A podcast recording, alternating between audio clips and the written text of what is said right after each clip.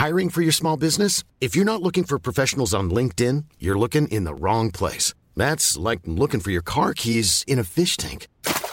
LinkedIn helps you hire professionals you can't find anywhere else, even those who aren't actively searching for a new job but might be open to the perfect role. In a given month, over 70% of LinkedIn users don't even visit other leading job sites. So start looking in the right place. With LinkedIn, you can hire professionals like a professional. Post your free job on linkedin.com slash people today. Los eh, gobiernos de México y Estados Unidos iniciaron consultas formales sobre las reglas de origen de automotriz en el marco del acuerdo comercial de Norteamérica, el TEMEC. Eh, ¿De qué manera está impactando o afectando al sector automotriz? Vamos a platicar con el ingeniero Guillermo Rosales. Él es director general adjunto de la Asociación Mexicana de Distribuidores de Automotores. Ingeniero, como siempre, un gusto poder platicar con usted. Buenos días. Lupita, muy buenos días. Qué gusto saludarla. Eh, ingeniero, cuéntenos, estas reglas de origen han sido siempre el gran problema en el libre comercio de, vehículos de motor entre México y los Estados Unidos. ¿Cuáles son las reglas actuales? Eh, ¿Cómo están operando? Sergio, muy buenos días. En efecto, en los últimos eh, dos meses, tres meses se ha suscitado una controversia eh, debido a una interpretación eh, novedosa que se está haciendo por parte del de, gobierno de Estados Unidos respecto de la regla de origen que está pactada en el TEMEC. El tema de fondo en esta interpretación tiene que ver con la eh, suma, con la evaluación del valor acumulado para la fabricación de un vehículo.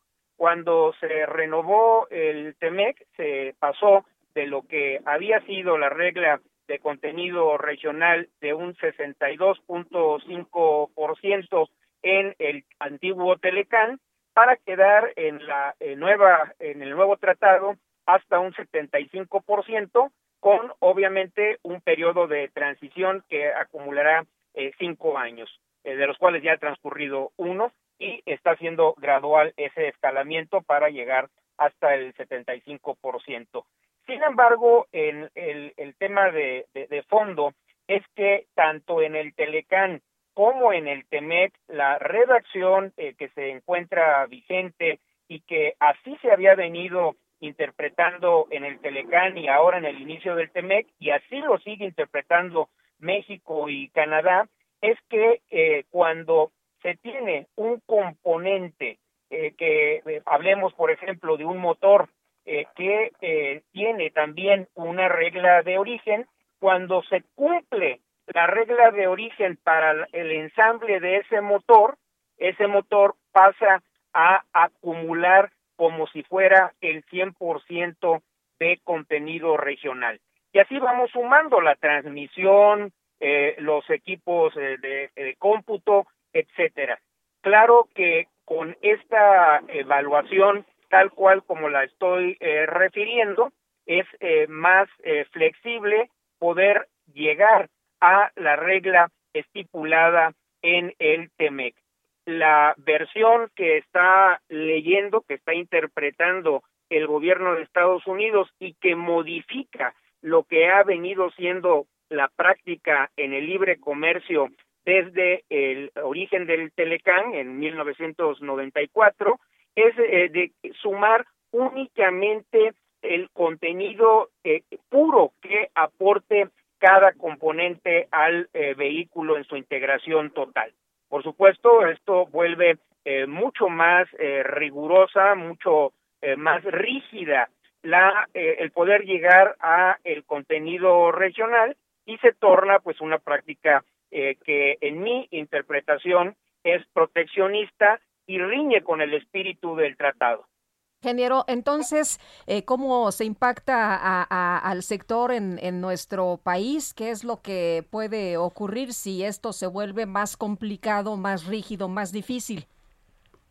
estaría eh, generando que se tuviera una menor posibilidad de generar las exportaciones con las condiciones de cero arancel para algunas líneas de producción.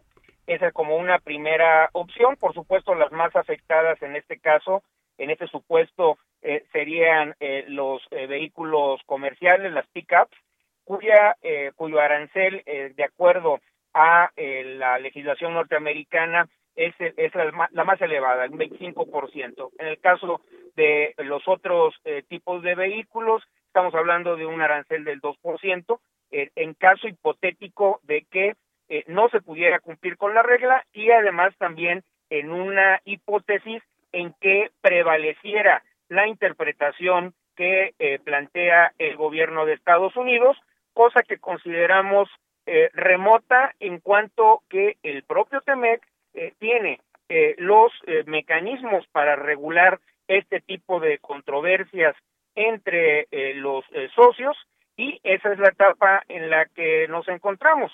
Una, el gobierno mexicano junto con el gobierno de Canadá ha detonado este eh, mecanismo de solución de controversias, de interpretación de las eh, reglas y es muy, muy probable que prevalezca lo que ha venido siendo desde el origen de eh, los acuerdos de libre comercio entre Canadá, Estados Unidos y México y se favorezca el desarrollo de la industria automotriz en Norteamérica, considerado esto como un concepto. La cooperación la integración de eh, la economía en el caso de la industria automotriz de Canadá, Estados Unidos y México y vale la pena también resaltar, recordar que el modelo más acabado de integración dentro de este acuerdo trilateral es justamente la industria automotriz. Muy bien, pues ingeniero, muchas gracias como siempre por platicar con nosotros. Buenos días. Muy buenos días, Lupita. Muy buenos días, Sergio. Hasta luego. Hasta luego.